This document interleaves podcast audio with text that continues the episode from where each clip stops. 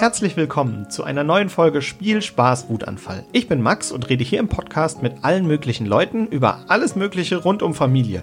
Und heute auch über Weihnachten. Ich liebe Weihnachten.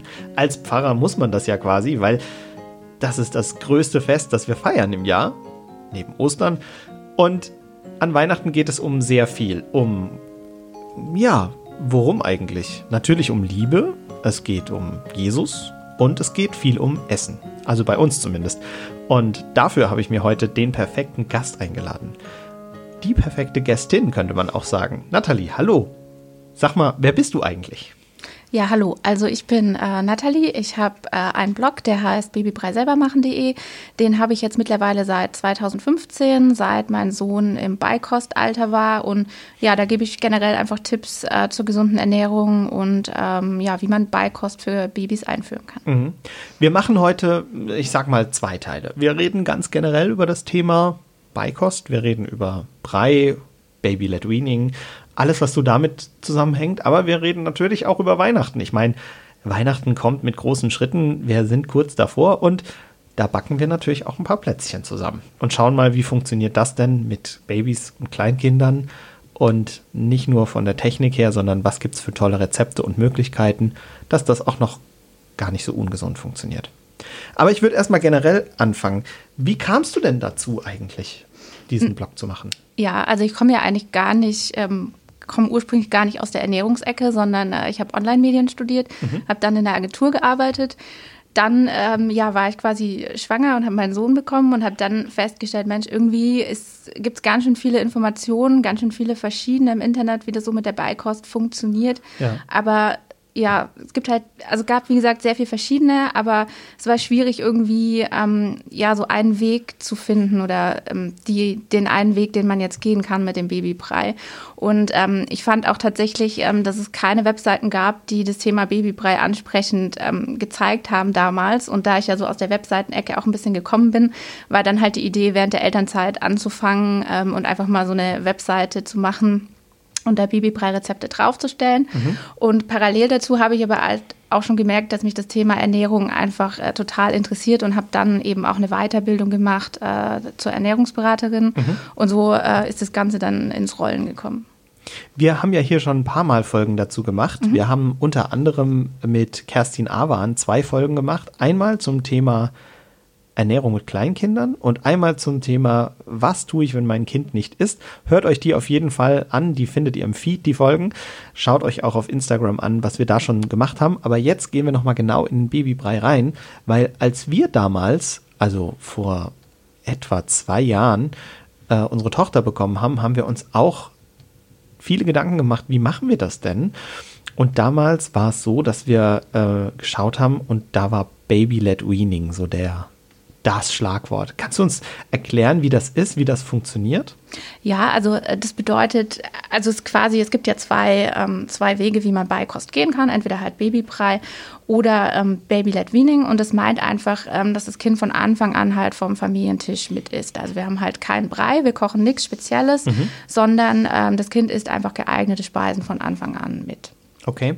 Äh, das sieht dann so aus, dass man zum Beispiel äh, gekochte Karotten schon direkt am Anfang als Sticks in die Hand gibt, die das Kind Genau, das wäre jetzt so was Typisches, was man ja auch überall sieht. Mhm. Ähm, es sind aber nicht nur, nicht nur diese Sticks, das würde ja auch wieder bedeuten, dass man was extra kocht, mhm. sondern es gibt ja eigentlich von jeder Mahlzeit, die man jetzt so als Familie isst, gibt es ja Komponenten, die die Kinder mitessen können. Ja. Also es kann zum Beispiel auch einfach gekochte Nudeln sein oder mhm. Kartoffeln oder auch sowas wie ähm, äh, so Fleischbällchen oder sowas ja. ähm, würde auch schon für den Anfang gut gehen. Und ich habe die Erfahrung gemacht, dass es teilweise eine hitzige Diskussion ist und dass äh, Babybrei ziemlich verteufelt wird von den einen und von den anderen wird Baby-led Weaning so als, ja, so kann man auch effektiv Hundefutter für den Familienhund produzieren gesehen wird. Und ich habe diese Schärfe da drin nicht so richtig verstanden, ehrlich gesagt. Ähm, was, was hältst du denn von, von diesem Diskurs? Ja, also kenne ich natürlich auch und ich finde es ganz schwierig. Also für mich sind es, wie gesagt, einfach zwei verschiedene Wege, die man gehen kann. Mhm. Und so wie es in vielen anderen Bereichen der Erziehung halt auch verschiedene ähm, ja, Vorgehen gibt, wie man es machen kann, so ist es für mich halt auch in der Beikost. Und mhm. man muss halt einfach immer schauen, was, was passt zu dem Baby und was passt auch zu der Familie. Also oft ja. ist es so, dass ich erlebe, dass ähm, die Familien dann sagen, ja, ich möchte gerne Baby-led Weaning machen, aber mein Kind möchte das nicht. Ja, das ja. möchte nur Brei essen oder halt umgekehrt. Ja, und es fun funktioniert halt so nicht. Also man muss halt als Eltern ähm, auch das, das Kind mit einbeziehen und halt schauen, was möchte das und dann einfach da den richtigen Weg suchen. Und man kann auch Babybrei bedürfnisorientiert anbieten, ja? ja. Also dass man halt nicht, ähm, nicht das Kind überfüttert, dass man halt auch auf da auf die Bedürfnisse achtet und dann ja. ist es genauso ein guter Weg, den man gehen kann. Ja, ich glaube, das kommt vielleicht so ein bisschen aus der Zeit, wo man so diese ganz strikten Pläne ja. hatte, wann das Kind was essen muss. Äh, bei uns war das tatsächlich auch am Anfang so, dass wir ihr auch Snacks angeboten haben. Und unsere Tochter war dann so, ja, mh, hm, ich fütter mal den Hund damit. Und äh, nachdem wir, also wir haben eine Schar Hühner draußen laufen äh, im Garten. Und diese Schar Hühner könnt ihr euch gerne auf Insta angucken. Wir haben die schon öfter mal gepostet. Ähm, die haben immer viel abbekommen, wenn wir dem Kind was gegeben haben zum Essen. Und deswegen haben wir dann irgendwann gesagt, nee, also irgendwie machen wir dann doch lieber Brei. Und ich habe dann auch angefangen, ein bisschen was selbst zu kochen und habe das für mich so als es funktioniert einfach in einer gewissen Phase sehr gut, bevor sie da dann Interesse hatte, auch größere Sachen auszuprobieren, war das deutlich angenehmer für sie, hatte ich das Gefühl. Kannst du mal so die, die Vorteile von Brei gegenüber Baby-led Weaning aufzählen? Ja, also ich glaube, ähm, der Vorteil ist gerade so für, für Eltern, die sich halt ein bisschen unsicher sind, was sie tatsächlich anbieten können. Mhm. Ähm, da ist dieser Brei-Fahrplan, der gibt einfach so ein bisschen Sicherheit. Also mhm. man, man sollte sich nicht da so ganz strikt dran halten, weil du hast das ja auch schon so ein bisschen angedeutet, der ist halt schon veraltet auch, ja. aber der, den kann man halt so als Leitlinie einfach sehen und kann sich da so ein bisschen lang hangeln und dann kann es ähm, für Eltern halt einfach ein, ein, Vorteil sein, dass sie halt genau wissen, okay, ich muss das und das ähm, reinmachen und ähm, gerade für so Eltern, die vielleicht bisher noch nicht so viel gekocht haben, auch hinsichtlich Familiengerichten, ähm, kann das dann halt ein Vorteil sein. Ja. Wie ist es denn mit so einem Startbrei, sage ich mal? Also ich kenne das so mit, mit Möhre und sonst nichts. Wie würdest du einen Brei für ein ganz, ganz kleines Baby machen? Ja, also Karotte kann man nehmen, das ist gut geeignet. Mhm. Ähm, du kannst aber auch, ähm, es gibt so Klassiker, also ähm, Zucchini geht noch ganz gut, mhm. äh, Pastinake, Kürbis oder Süßkartoffel wären so die klassischen Sorten, mit denen ja. man jetzt anfangen kann. Und was mache ich danach, wenn, wenn so die ersten Brei-Erlebnisse schon funktionieren. Kerstin Awan hat damals erzählt, wenn das Kind am Anfang ein oder zwei Löffel probiert, sollte man das durchaus als Erfolg ja, werten, weil das Fall. dauert einfach, bis ja. sie anfangen zu essen. Aber ich sag mal, wenn es dann so vier Wochen geklappt hat. Genau, also du würdest dir dann äh, vom reinen Gemüsebrei würdest du weitergehen und würdest äh, Kartoffeln noch mit dazu tun. Mhm. Und äh, wenn ihr Fleisch äh, oder wenn es Fleisch geben soll, dann halt eben auch Fleisch oder dann noch Getreide als dritte Komponente. Okay und später raus dann die zweite Breimahlzeit. Genau, dann würde man klassischerweise mit dem Abendbrei weitermachen, wobei das auch immer so mit dem Begriff so ein bisschen schwierig ist, weil viele Eltern immer meinen, ähm, das müsste man abends geben. Aber man kann ja auch Milchgetreidebrei dazu sagen. Und es ist einfach so, dass sich dieser Begriff Abendbrei einfach so ein bisschen mehr etabliert hat. Ja. Aber man könnte den auch zu einer anderen Tageszeit geben. Genau, also klassischerweise würde man mit dem Milchgetreidebrei weitermachen. Ja. Könnte man auch morgens anbieten. Und dann äh, als drittes eben den Nachmittagsbrei. Und der Nachmittagsbrei wäre was? Der ist aus ähm, Wasser, Getreide und Obst. Ah ja, also wir haben es nicht ganz so strikt gemacht, ehrlich gesagt. Ähm, wir haben immer geguckt, dass das mittags irgendwie in Anführungszeichen ja. was Richtiges gibt. also mit äh, verschiedenem Gemüse, ja. mit äh, Fleisch und dass sie irgendwie so mh, mm, an die Nahrung rankommt. Aber sie hat relativ schnell bei uns angefangen, dann auch sich für unser Essen zu interessieren. Und dann hatte sie eine ganze Zeit lang einfach beides parallel. Sie durfte dann Brei essen und hat aber immer noch so ein bisschen mitgesnackt. Ja, und also das ist auch super, einfach äh, parallel kann man auch machen. Also nicht ja. nur das eine oder das andere, sondern ähm, einfach schauen, wie es passt und wenn das für deine Tochter gepasst hat, ist super. Ja. Ich bin eh ein Fan von sowohl als auch. Ja. Bei vielen Dingen ist es, äh, muss man sich, glaube ich, gar nicht so strikt an irgendwas halten, dass es gut funktioniert. Ähm, Beikost Heißt aber, das Kind wird noch gestillt dabei, oder? Genau, also wird weiterhin noch nach Bedarf gestillt oder bekommt halt Säuglingsanfangsnahrung. Genau. Ja, genau. Ja, das ist ja beides genau. äquivalent. Äh, wie lange sollte man denn die Milch dabei lassen? Ähm, also da gibt es jetzt keine feste Regel. Ähm, man kann, solange Mutter und Kind es wollen, ähm, stillen oder auch ähm, solange man möchte oder solange das Kind es braucht, die Prämilch geben. Also okay. Ähm, ich glaube, das natürliche Abstillalter liegt irgendwo zwischen zwei und sieben Jahren. Ja. Tatsächlich. Wenn ihr mal eine extra Folge hören wollt zum Thema Stillen, das ist, glaube ich, auch ganz interessant, auch wenn ich mich da aus persönlicher Erfahrung nicht auskenne, aber ich würde mir den, die richtigen Leute einladen, dann schreibt uns an post.spielspaßwutanfall.de oder als Direct Message bei Instagram oder Facebook, gerne auch per WhatsApp an 01522 6489 791. Wir freuen uns auf eure Anregungen, auch wenn ihr eine Idee für eine andere Folge habt. Wie kochst du denn für deine Kinder, wenn du kochst? Ähm, also ich bin immer ein Fan davon, ähm, dass man da keine großen Gerätschaften braucht. Ich finde, äh, ein guter Standmixer oder so ein äh, guter Pürierstab ist eine mhm. gute Anschaffung, sowohl äh, wenn man Babybrei geben will, als später auch ähm, für die Familienküche. Aber ansonsten ähm, schaue ich immer, dass man auch jetzt zum Beispiel für meine Rezepte keine großen äh, Gerätschaften braucht. Ja, das heißt, äh, große Gerätschaften würde bedeuten, irgendwas, was über das, das ein eigentliche Küchenbedarf, das man sowieso zu Hause hat, rausgeht. Ja, genau. Also irgendwelche teuren Mixer mhm. in die Richtung braucht man nicht. Kann man natürlich verwenden. Also für viele Eltern ist es auch einfach ähm, eine gute Möglichkeit, ähm, wie sie einfach was kochen können. Also man, wenn man das möchte, kann man das gerne verwenden, wenn einem das auch Spaß macht. Aber ja. es ist jetzt keine Voraussetzung, dass man ähm, dem Baby oder dem Kind was Gesundes kochen kann. Ja, auf jeden Fall. Ich äh, habe damals tatsächlich auch überlegt, was braucht man dafür. Wir haben einen relativ potenten Standmixer, aber ich hätte mir jetzt, glaube ich, auch dafür keinen unbedingt gekauft. Der Pürierstab ist aber vonnöten, also so zumindest was zum Kleinmachen oder geht es auch anders? Ja, also ähm, für den Anfang finde ich den schon gut, ähm, vor allen Dingen, weil du ihn ja später auch, also ich finde, so einen Pürierstab kann man jetzt auch in der Familienküche einfach immer verwenden, wenn ja. du irgendwie eine Suppe machst oder irgendwie in so ein Milchmixgetränk oder keine Ahnung, irgendeine Masse für Eis, kann man das eigentlich immer verwenden. Eis also, klingt gut. Ja. Ja. Wir haben äh, einen tollen Tipp für ein super leckeres Schokoeis. Das findet ihr auf Instagram. Äh, da haben wir schon ein Rezept für euch gepostet. Müsst ihr ein bisschen weiter runter scrollen, finden wir aber bestimmt. Ähm, Pürierstab ist da. Wie geht es denn bei Kindern weiter? Also, wenn ich jetzt überlege, die sind ja irgendwann dann auch so aus dem Breialter raus. Du hast jetzt öfter schon das Wort Familienküche gesagt. Was ist denn so die Philosophie hinter der Familienküche? Ja, also ähm, für mich bedeutet Familienküche, dass man einfach nur noch, also dass man einfach einmal kocht und alle quasi mitessen können. Also dass mhm. ich nichts extra kochen muss für das Kind und auch nicht äh, zum Beispiel ähm, für den Mann oder für die Oma oder wie auch immer, sondern dass es halt wirklich ein Gericht gibt, ähm, was alle mitessen können. Äh, Klassiker der Familienküche bei dir? Äh, bei uns, ja, so Nudeln mit Tomatensauce geht immer. Ja. Oder mein Sohn und Mann lieben Pfannkuchen. Oh ja. Das könnten wir auch jede Woche äh, machen. Bei uns auch absolute Klassiker sind Pfannkuchen. Ich meine, als Hühnerhalter hast du immer Eier en masse, also zumindest im Sommerhalbjahr. Und dann gibt es immer Pfannkuchen.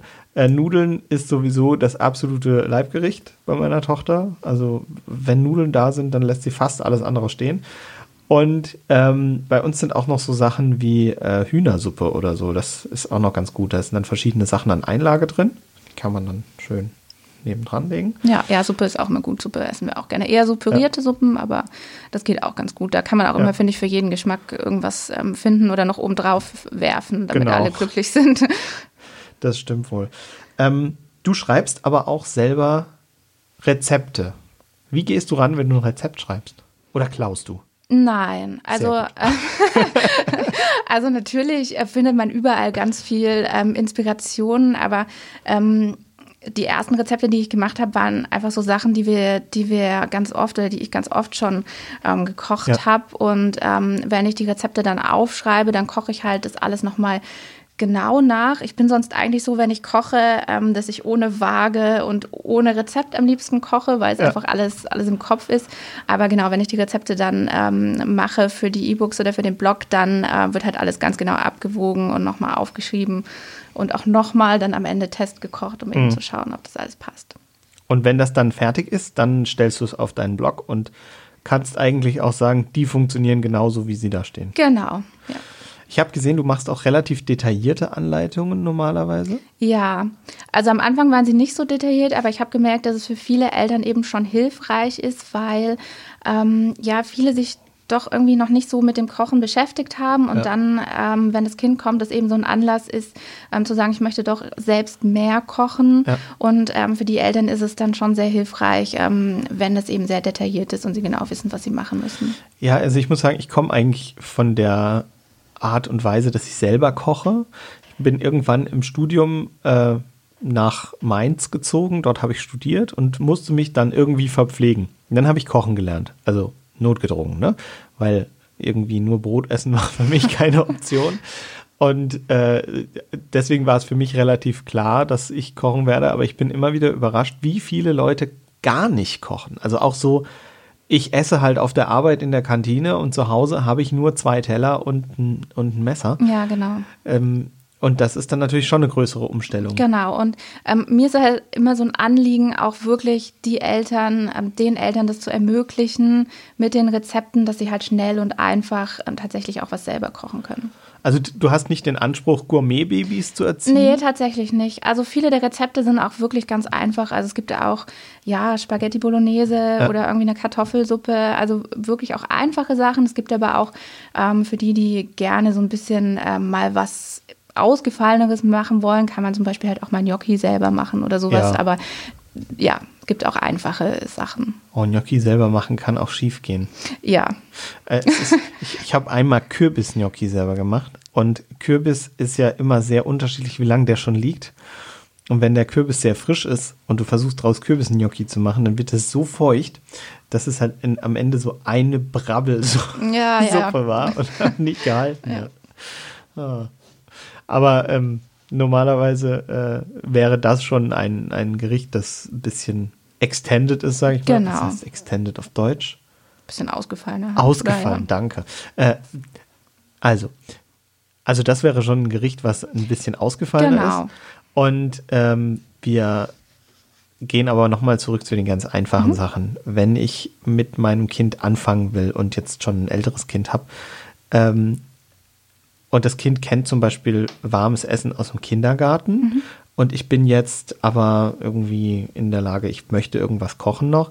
Ist es denn so, dass man mehrere Mahlzeiten warm essen sollte? Oder findest du, dass Kinder auch Brot oder so brauchen? Also ich finde, da, da gibt es keine Regel. Also da muss man auch einfach wieder schauen, was man selbst gerne will. Und ja. am Ende ist es, sage ich mal, jetzt ja egal, ob du jetzt... Ähm, die Kohlenhydrate in Form von einem Vollkornbrot oder einer Vollkornnudel zu dir nimmst. Ja. Also ich glaube, das ist eher so eine persönliche Vorliebe, ob man halt ähm, lieber mehrmals warm isst oder ob einem auch abends ein Abendbrot reicht. Mhm. Ich finde, bei mir persönlich ist es auch ein bisschen saisonal abhängig. Also im Sommer brauche ich nicht so viel warmes Essen, zum Beispiel wie im Winter. Absolut, also, ja. Ja, also äh, kenne ich. Äh, bei uns ist immer so, meine Frau könnte immer warm essen. Und äh, wenn es denn möglich wäre, könnt, würde sie sich immer bekochen lassen, weil ich bin derjenige, der bei uns zu Hause das Essen macht. Und sie ist eher so, ja, ich komme in die Küche und gucke mal, was noch im Kühlschrank ist von gestern und wärmt es sich auf. Ähm, und im Sommer eher mal irgendwie Salat und dann auch mal irgendwie ein Weißbrot dazu ja, oder genau. sowas. Das geht auch gut. Wie lange ist denn gekochtes Essen eigentlich haltbar? Weil das, das fragen wir uns tatsächlich oft, wenn wir unserem Kind dann noch was geben, was jetzt irgendwie von gestern übrig geblieben ist, weil das Essen ist ja dadurch nicht gleich schlecht. Ja. Aber ich habe immer so das Problem, bei ähm, abgepackten Sachen bin ich relativ schmerzfrei. Mhm. Weil, also ich meine, ob der Joghurt zwei Tage abgelaufen ist oder nicht, ist mir gelinde gesagt einfach egal. Ähm, aber gerade bei selbstgekochtem Essen, gibt es da so einen Richtwert? Ja, also ähm, bei Babybrei empfehle ich schon, dass man sich so an die 24-Stunden-Regel hält. Ne? Ja. Also ähm, was ich heute gekocht habe, also ich könnte quasi zwei Portionen kochen, einmal Brei für heute ja. und dann noch für morgen in den Kühlschrank. Alles, was drüber ist, würde ich tatsächlich ähm, dann einfrieren oder wieder frisch kochen, einfach weil Babys da noch super empfindlich sind und ich finde, da kann man einfach auf Nummer sicher gehen. Ja. Bei Kleinkindern ähm, kann man da so ein bisschen lockerer sein. So ab zwei dann? Ja. ja. Und ich finde, es ist einfach ähm, gut, wenn man da all seine Sinne einschält. Ne? Also wenn man einmal schaut, sieht es noch gut aus, wenn irgendwelche Haare drauf sind, mm. nicht mehr essen. Ja. Wenn es nicht mehr gut riecht, ähm, dann auch nicht mehr essen. Also einfach äh, ich sag jetzt mal, mit gesundem Menschenverstand da dran gehen. Und ähm, klar, irgendwas, was jetzt zwei Wochen im Kühlschrank liegt, würde ich nicht mehr essen. Aber ähm, eine Suppe, wenn ich die, ähm, wenn die abgekühlt ist, in den Kühlschrank tue, kann ich die nach zwei bis drei Tagen halt locker noch essen. Ja. Also da lieber auch gerade bei Babys ein bisschen vorsichtiger genau. und je älter die Kinder werden, desto genau. ungefährlicher wird es. Genau. Äh, bei so Nudelgericht oder sowas? Wie, wie würdest du es da einschätzen? Würde ich ähnlich ähm, handhaben. Also auch so zwei bis drei Tage würde ich da jetzt kein Problem sehen. Ja. Und ansonsten dran riechen, probieren. Genau. Und wenn es gut schmeckt und gut riecht, genau. alles okay. Ja, ich glaube, das ist eine ganz wichtige Sache, wenn man nicht eine chronisch verstopfte Nase hat. äh, dann klappt das. Ähm, jetzt ist ja aber noch ein zweites Thema heute. Und zwar Weihnachten. Mhm. Wir haben nur noch wenig Zeit bis Weihnachten. Hast du schon alle Geschenke gekauft? Ähm, ja, dieses Jahr tatsächlich, ja. Das ist gut. Ähm, ich nicht, aber ich bin meistens auch mit manchen Sachen auf den letzten Drücker.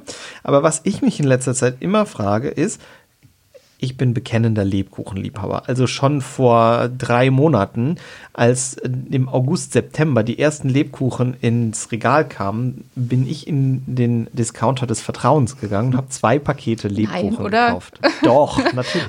Und ich kaufe auch immer dann, wenn so im Januar die letzten noch im Regal liegen. Auf Vorrat. Kaufe ich auf Vorrat für den Sommer. Und dann mache ich mir manchmal im Juli noch so eine Packung Lebkuchen auf.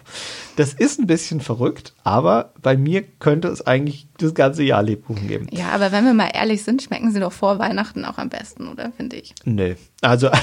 ja, also halt wegen dem, äh, dass man sie schon so früh kauft. Also ich finde, nach Weihnachten. Ja, oh. ich, ich weiß es nicht. Also, ähm, wenn sie alt geworden sind, dann schmecken sie nicht mehr so, finde ich. Also, wenn die dann mal so zwei, drei Monate im Regal lagen oder so, finde ich sie nicht mehr so toll. Aber wenn sie schön frisch, oh, hm. Lebkuchen sind toll. Aber ich sag mal so, äh, abgesehen davon, dass äh, Erwachsene nicht so viel Zucker essen sollten, wie sie denn essen, äh, ist das ja für Kinder nochmal ungleich ungesünder. Und Kindern früh äh, zu viel Zucker geben kann zu bösen Dingen führen, wie, keine Ahnung, kindliche Fettleber was heutzutage einfach eine Erkrankung ist, die immer häufiger wird. Und das wollen wir ja eigentlich nicht für unser Kind. Wie können wir denn diese Sachen umschiffen? Ja, also man kann natürlich ähm, jetzt gerade für Weihnachten ähm, versuchen, auch Plätzchen selbst zu backen.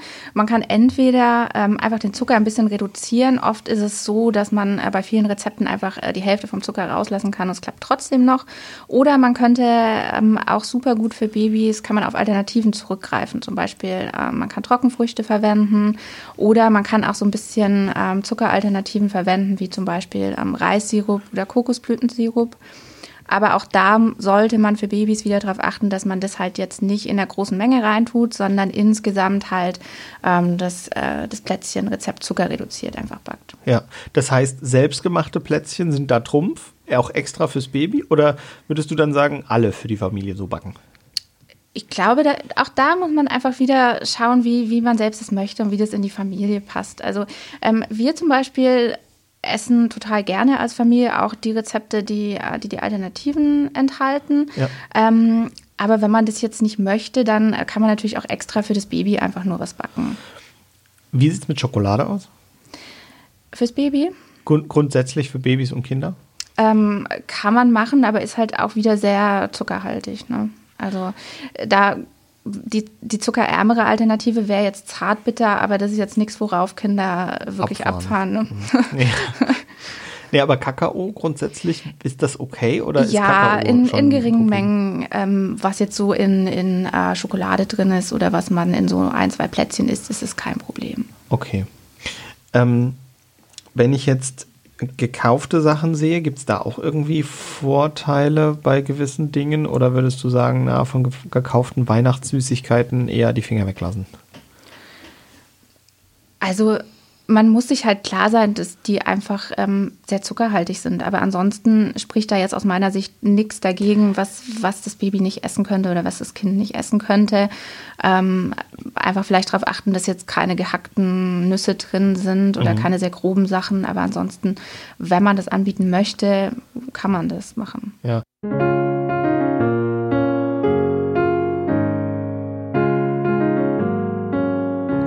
Weihnachtsplätzchen backen ist eine tolle Aktivität für Kinder. Ihr solltet aber spätestens beim Vernaschen darauf achten, dass die Kinder nicht zu viel Zucker bekommen. Laut der WHO sollten Kinder zwischen einem und drei Jahren nicht mehr als 30 Gramm Zucker zu sich nehmen. Kinder von vier bis sechs Jahren nicht mehr als 35 Gramm. Bei Kindern von sieben bis zehn Jahren sollten es nicht mehr als 42 Gramm Zucker sein. Zum Vergleich, ein Zimtstern enthält im Durchschnitt und je nach Rezept ca. 10 bis 15 Gramm Zucker. Ein typischer Lebkuchen je nach Größe 10 bis 20 Gramm Zucker.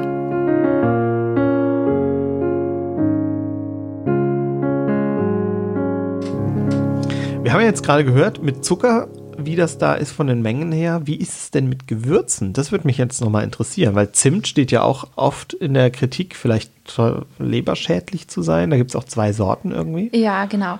Also ähm, wenn man Zimt für die Weihnachtsbäckerei verwendet oder generell, ähm, sollte man darauf achten, den äh, kumarinarmeren Ceylon-Zimt zu verwenden. Mhm. Ähm, dann spricht da auch überhaupt nichts dagegen, ähm, wenn man das ganz in normalen Mengen äh, dem Kind gibt, dann äh, ja, kann man den nehmen. Was macht das Kumarin?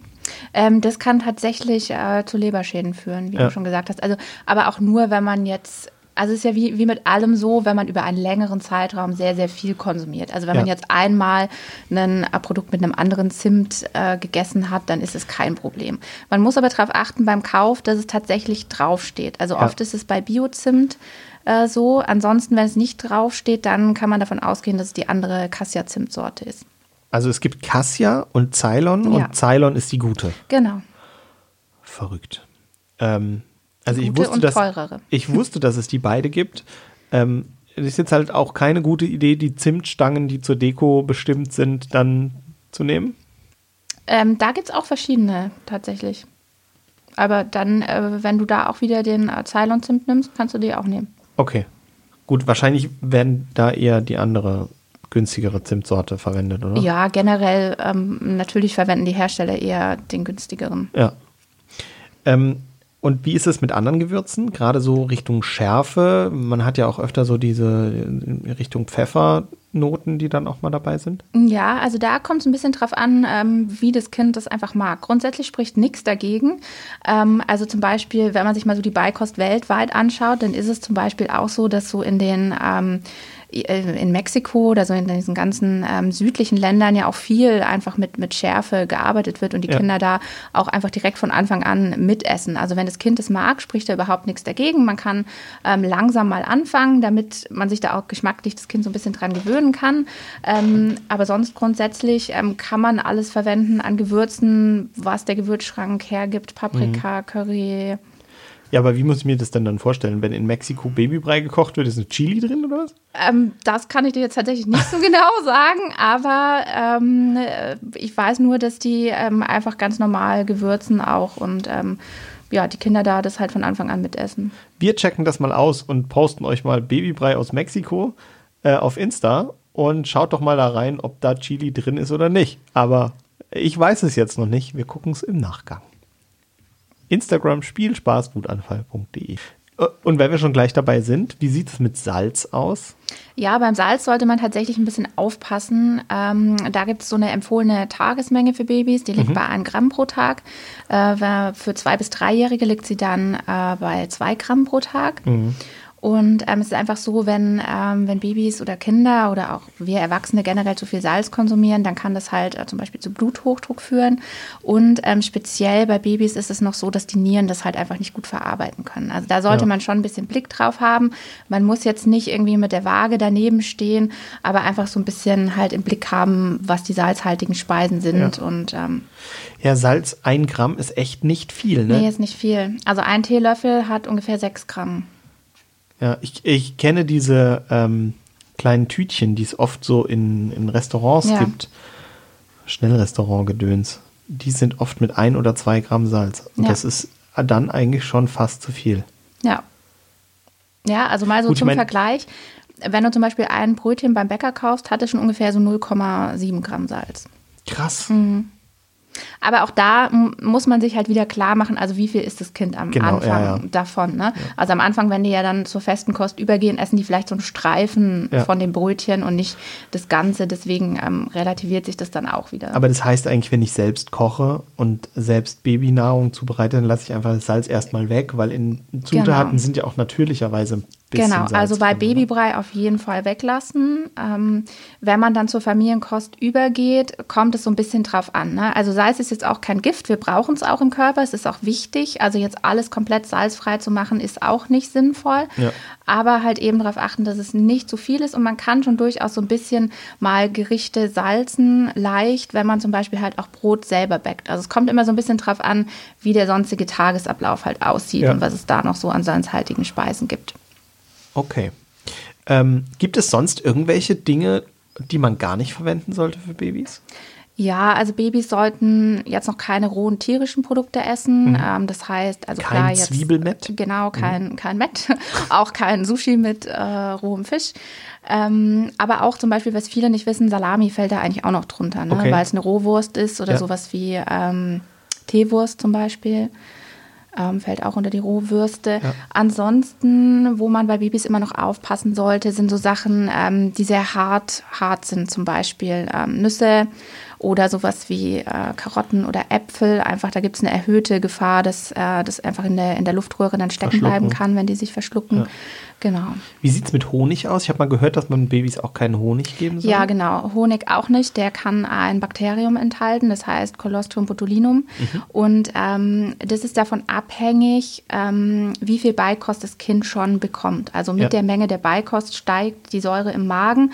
Und je saurer äh, der Magen ist, desto äh, besser kann der quasi dieses Bakterium dann unschädlich machen. Das heißt aber, meine zweijährige Tochter dürfte Honig schon essen, oder? Ja, natürlich. Also die ähm, nimmt ja nur noch feste Kost zu sich, Ja. nehme ich mal an, und dann ist es kein Problem, genau. Also man sagt so, ähm, um auf Nummer sicher zu gehen, sollte man im ersten Jahr einfach darauf verzichten. Ja. Flie, Fla, Flops. Und damit herzlich willkommen zu unserer beliebten Rubrik Flie, Fla, Flops. Nathalie, du hast dir fünf Flops ausgedacht. Was Ja. ist dein erster Flop? Genau, also äh, mein erster Flop ist immer so diese Aussage, ja, uns hat es doch irgendwie als Kind auch nicht geschadet. Oh ja. Ja, also kann man ja auf alles anwenden. Ähm, ich finde es ist so ein Klassiker, den irgendwie ähm, ja die Großeltern halt sagen, wenn es um die Ernährung geht. Und ich finde, da muss man einfach sagen, ja, okay, wissen wir halt irgendwie auch nicht, ob es uns jetzt tatsächlich nicht irgendwie geschadet hat. Ja. Ich meine, wir sind ja schon auch irgendwie so eine Generation, wo auch immer mehr so Unverträglichkeiten und solche Sachen irgendwie aufkommen, was ja auch schon irgendwie davon kommen kann. Ne? Ja. Und ähm, wir wissen einfach heute viele Sachen besser, ne, als wir es ähm, früher wussten. Ja. Ja, ich denke, das ist, das ist auch so ein Thema, das habe ich schon öfter gehört, auch im familiären Kontext, wo dann jemand gesagt hat, ah, das hat uns früher auch nicht geschadet. Ja, aber wenn du halt besser weißt als früher, dann wäre es doch irgendwie dumm, Ja, sich nicht genau. hält. Okay, dein zweiter Flop. Ähm, ja, so eine, so eine Aussage, die ich auch ganz oft lese, ist, ähm, ja, gib doch dein Kind mal abends Brei, dann schläft es besser. Okay. Ähm, dazu muss man einfach sagen, also das hat nichts mit der Beikost zu tun, sondern ob ein Kind durchschläft oder nicht oder besser schläft, hat einfach mit der Hirnreife zu tun. Ne? Ja. Und nicht ähm, damit, ob ich jetzt irgendwie abends Brei gebe oder nicht. Das heißt, äh, Kinder wachen eigentlich vom Hunger gar nicht wirklich auf, oder? Doch, ähm, natürlich, aber ähm, es ist ja oder es ist ja natürlich, dass, dass Kinder nicht durchschlafen von Anfang an. Ne? Sie Ja. haben ja auch andere Bedürfnisse noch als Hunger, also Ja. einfach einfach Nähe oder ähm, brauchen irgendwie jetzt ein bisschen kuscheln oder wollen halt einfach stillen. Oder und, Zähne. genau. Ja. Ja, ja. Okay. Dein dritter Flop. Ähm, ein Flop ist auf jeden Fall auch noch immer, äh, das leider Kinderärzte auch immer sagen, ja, das Kind ist jetzt im fünften Monat, Sie müssen jetzt mit der Beikost anfangen. Und ähm, da muss man einfach sagen, dass es oft für viele Kinder noch viel zu früh ist, im fünften Monat anzufangen. Okay. Also die sind einfach oft noch gar nicht beikostreif und die Kinderärzte sagen einfach immer pauschal, fangen Sie, fangen Sie jetzt an. Okay, wie ist es denn mit der Beikostreife? Erklär mal. Ja, also da gibt es drei Zeichen, auf die man achten sollte. Das sind die, ähm, die gängigen Beikostreifezeichen. Das ist einmal die Hand-Mund-Auge-Koordination. Das bedeutet, ähm, das Kind kann die Nahrung sehen, kann sie greifen mit der Hand und kann sie halt gezielt selbst zum Mund führen. Mhm. Das andere ist äh, die Rumpfkontrolle. Das heißt, das Kind kann für den Zeitraum des Essens aufrecht sitzen. Mhm. Und das dritte wäre, dass der Zungenstoßreflex eben verschwunden ist. Also, dass die Kinder das Essen nicht mehr mit der Zunge rausdrücken. Genau. Und, genau. genau. Und wenn das vorhanden ist, dann sollte man anfangen? Genau, dann äh, kann man anfangen mit der Beikost. Also dann kann man davon ausgehen, dass auch der Darm und alles andere einfach weit genug ist ja. und ähm, der Darm reif ist und man dann anfangen kann mit der Beikost. Gut. Der nächste Flop. Ja, ähm, so ein Klassiker für mich auch noch immer so äh, eine Aussage eben, ja, ich habe gebacken mit Dinkel und Agavensirup und deswegen ist es jetzt super gesund. Ähm, da muss man auch immer so ein bisschen unterscheiden. Ähm, Dinkel ist jetzt nicht gleich gesund oder Dinkel ist jetzt nicht gleich Vollkorn. Also es gibt ja auch helles Dinkelmehl und ja. ähm, Vollkornmehl und am Ende ist ein helles Mehl ein helles Mehl. Ob ich jetzt ein Dinkelmehl nehme oder ein Weizenmehl, ja am Ende ist es immer ein, eben ein helles Mehl, wo jetzt nicht mehr Nährstoffe drin stecken. Also wenn, dann müsste ich schon ein Vollkornmehl nehmen, damit das Ganze ein bisschen gesünder wird. Und ähm, ich habe es ja vorhin auch schon gesagt, also wenn ich die gleiche Menge Agavensirup reinmache wie jetzt ähm, raffinierten weißen Zucker, dann hat es halt auch einfach keine Vorteile mehr. Ja, das heißt, die Art ist dann gar nicht so kriegsentscheidend, sondern es geht mehr darum, dass ich wirklich schaue, dass ich die Lebensmittel durch die gesündere Variante ersetze. Genau, und halt beim Zucker auch einfach insgesamt einfach reduzieren. Reduzieren, ja.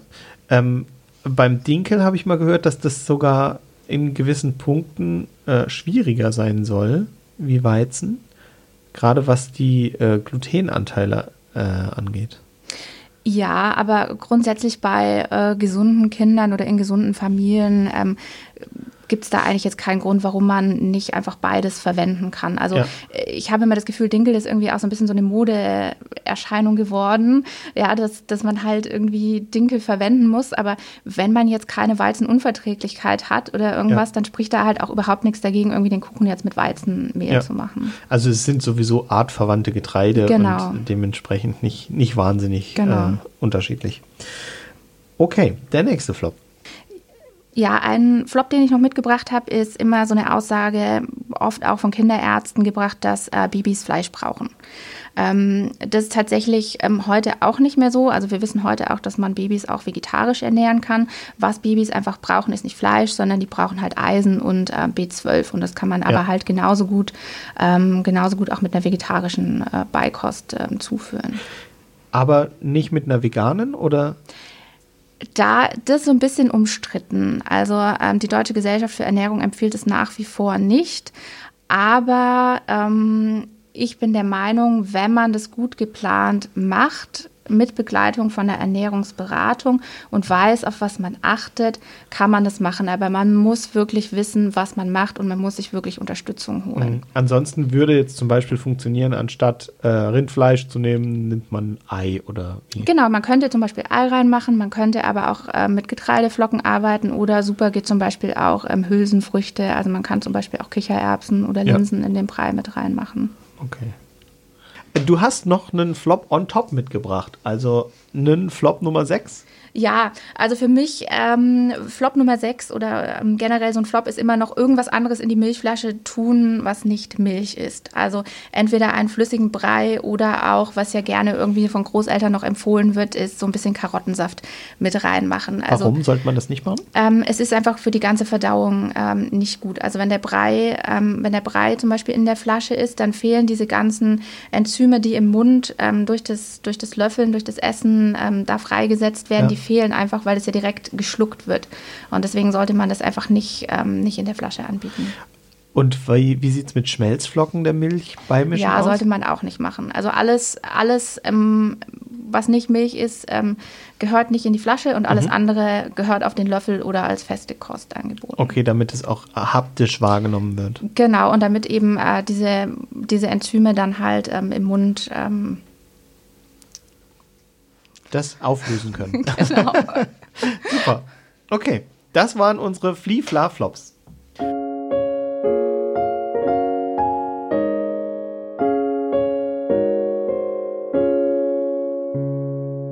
Wir haben noch eine Hörerfrage bekommen. Und zwar unsere Hörerin fragt, was ist, wenn mein Kind nur Schnitzel isst? Also sie gibt sich immer wahnsinnig viel Mühe und kocht für die ganze Familie. Es gibt für alle was und äh, es ist immer Gemüse mit bei, es sind immer Kohlenhydrate mit bei.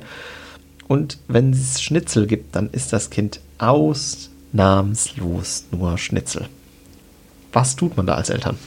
Ja, also ähm, das ist ja so eine, so eine schwierige Situation. Also oft ähm, diese Phasen des, des Picky Eatings oder des wählerischen Essverhaltens treten ja oft auf, wenn die Kinder so ja 18 bis 36 Monate sind, tritt es ganz ähm, verstärkt auf. Und ähm, ich rate den Eltern einfach immer entspannt zu bleiben. Ja. Und ähm, wenn es jetzt wirklich nur bei dieser einen Mahlzeit ist, dann ist es halt so, ja.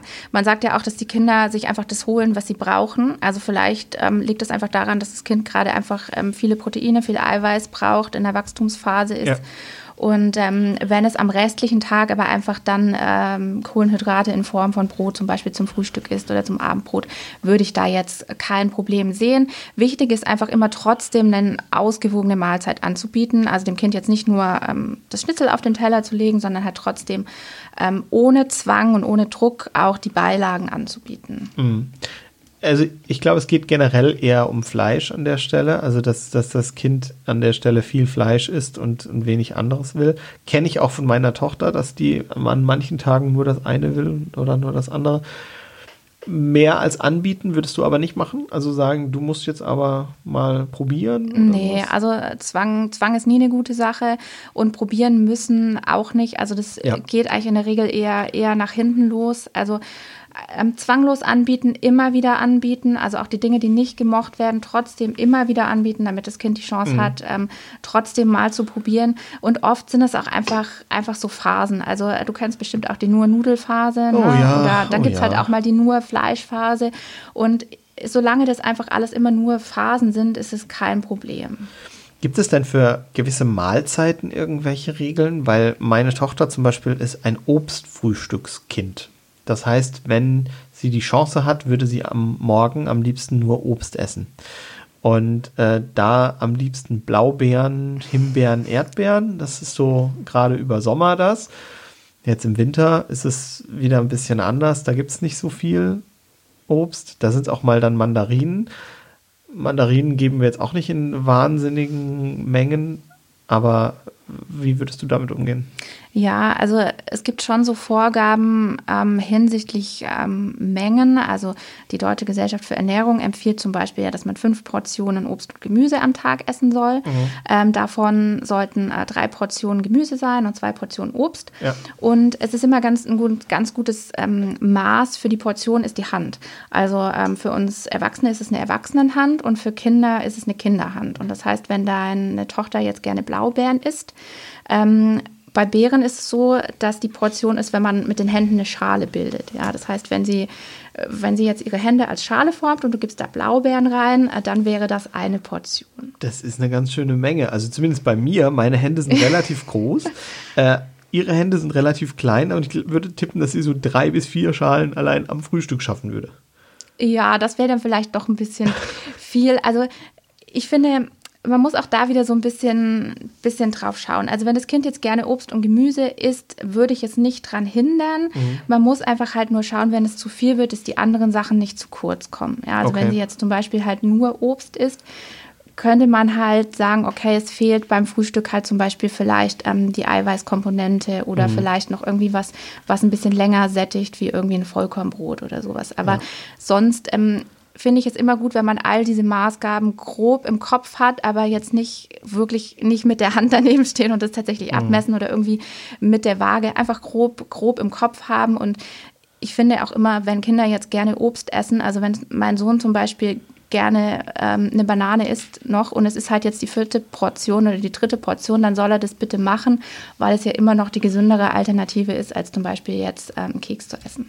Ja, klar, natürlich. Ich meine, wir versuchen es auch immer mit ähm, Brot dabei anzubieten. Mhm. Sie mag auch ganz gerne Frischkäsebrot und dann kriegt sie halt ein Frischkäsebrot und Blaubeeren auf ja. den Teller und dann sind meist die Blaubeeren erst weg und ja. dann, naja, gibt es auch manchmal noch ein Stückchen Brot, das den Weg findet.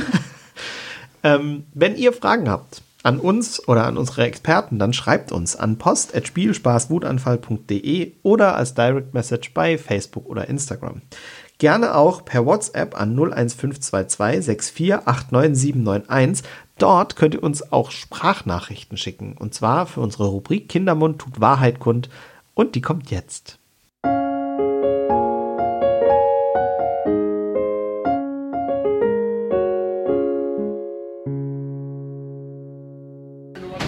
Mama, dein Bauch ist zu dick. Ist da ein Baby drin? Nein.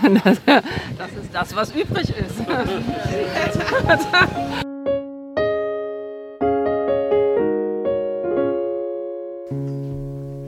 So, Nathalie, ich habe hier mal noch was mitgebracht und zwar mein Backbuch der Kindheit, das Zwergenstübchen-Backbuch. Ich glaube, es gibt es schon seit 100 Jahren in der 170. Auflage oder sowas. Äh, auf jeden Fall habe ich die 20 Jahre Jubiläumsedition. Und da sind tolle Rezepte drin. Also schmecken tun sie auf jeden Fall. Ich lese mal kurz vor. Zitronenkuchen, 350 Gramm Butter, 350 Gramm Zucker, ein Päckchen Vanillezucker, sechs Eier, 350 Gramm Mehl, ein Päckchen Backpulver und dann noch Zitrone und Puderzucker, auch nochmal 250 Gramm.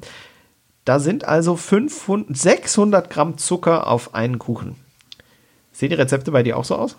Nee, also Rezepte mit zugesetztem Zucker äh, gibt es bei mir tatsächlich gar keine. Wenn, dann äh, gibt es eben welche mit Alternativen, also mhm. zum Beispiel mit Obstmus oder Banane geht auch ganz gut oder mit getrocknetem Obst ja. oder ähm, es gibt ja auch Familien, die jetzt nicht so gerne den Bananengeschmack mögen.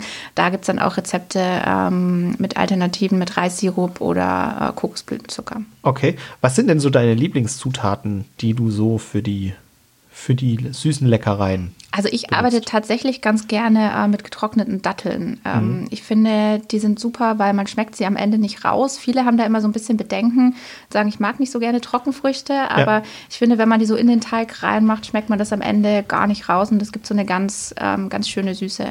Ja. Getrocknete Datteln kann man auch für vieles so für Erwachsene benutzen, habe ich schon öfter gehört. Ähm, wer sich dafür interessiert, kann ja bei dir im Blog mal vorbeischauen. Dich gibt es natürlich auch auf Insta.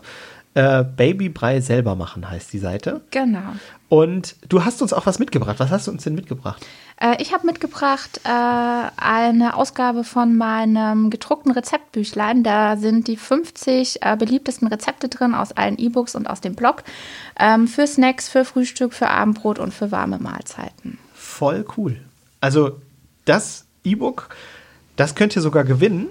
Dafür müsst ihr auch bei uns auf dem Insta vorbeischauen. Also wenn ihr bei Natalie seid, ist, sind wir eigentlich nur einen Klick weiter. äh, und Du hast aber auch nicht nur das gedruckte Buch, sondern du hast noch mehr, oder? Genau, also ich habe auch äh, ganz viele E-Books äh, für alle Gelegenheiten sozusagen. Also fängt an bei Babybrei, dann auch für gesunde Snacks, für Frühstück, für warme Mahlzeiten. Eins speziell nur mit vegetarischen Rezepten mhm. und mhm. ähm, für alle, die gerne saisonal kochen, gibt es auch immer jeweils im Frühling, Sommer und Herbst noch ein saisonales E-Book. Voll schön. Das heißt, da kann man sich eigentlich eindecken und genau. dann kann man ganz nach deiner Philosophie relativ einfach Sachen nachmachen. Genau. Und eine Sache haben wir uns jetzt mal rausgepickt, nämlich äh, ein Keksrezept. Und deswegen gehen wir jetzt gleich Kekse backen. Und das Rezept posten wir euch natürlich auf Insta. Wir stellen es euch auch in die Show Notes. Was ihr dafür braucht, ist nämlich gar nicht so viel. Und auf Insta könnt ihr sehen, wie wir dann die Kekse backen. Natürlich auch mit Spielspaß Wutanfall Dino Keks. Das kriegen wir nämlich auch hin. Und das Buch von Natalie, das haben wir natürlich auch für euch hier. Das verlosen wir. Wenn ihr es haben wollt, dann schreibt uns einfach einen Kommentar unter den Post, dass ihr es haben wollt. Und dann losen wir aus nach zwei Wochen. Ihr schickt uns die Adresse und wir schicken euch das Buch. Ich habe heute wieder viel gelernt über Babybrei, über leckere Süßigkeiten, über Sachen, die man vielleicht besser selber macht und Dinge, die man ersetzen kann. Ich habe ehrlich gesagt noch nie mit Reissirup oder Agavendicksaft gebacken. Aber ich habe es schon oft gesehen und habe gedacht, hm, könnte man vielleicht mal probieren. Ich werde es auf jeden Fall ausprobieren und Kekse mit Banane testen wir gleich. Wir wünschen euch ein tolles Weihnachtsfest schon mal jetzt. Seid gespannt, es gibt dieses Jahr nochmal ein Special von uns, aber dazu verraten wir noch nichts. Wenn ihr genaues wissen wollt, dann schaut auf Insta vorbei. Wenn ihr uns noch eure Geschichten mit der Babyernährung erzählen wollt, dann schreibt uns an post.spielspaßwutanfall.de als Direct Message bei Facebook oder Insta oder einfach per WhatsApp an 01522 6489791. Wir hören uns in zwei Wochen wieder und ich wünsche euch eine gute Zeit, eine tolle Vorweihnachtszeit, schönen Advent und viele Lebkuchen.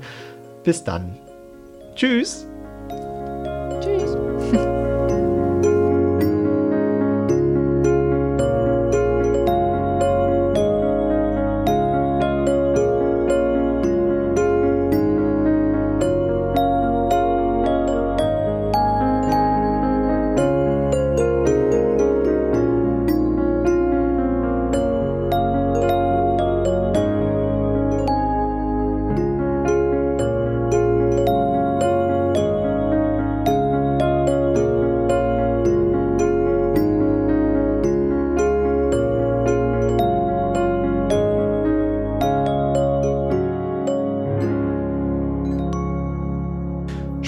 Wutanfall ist ein Podcast der Evangelischen Kirche der Pfalz.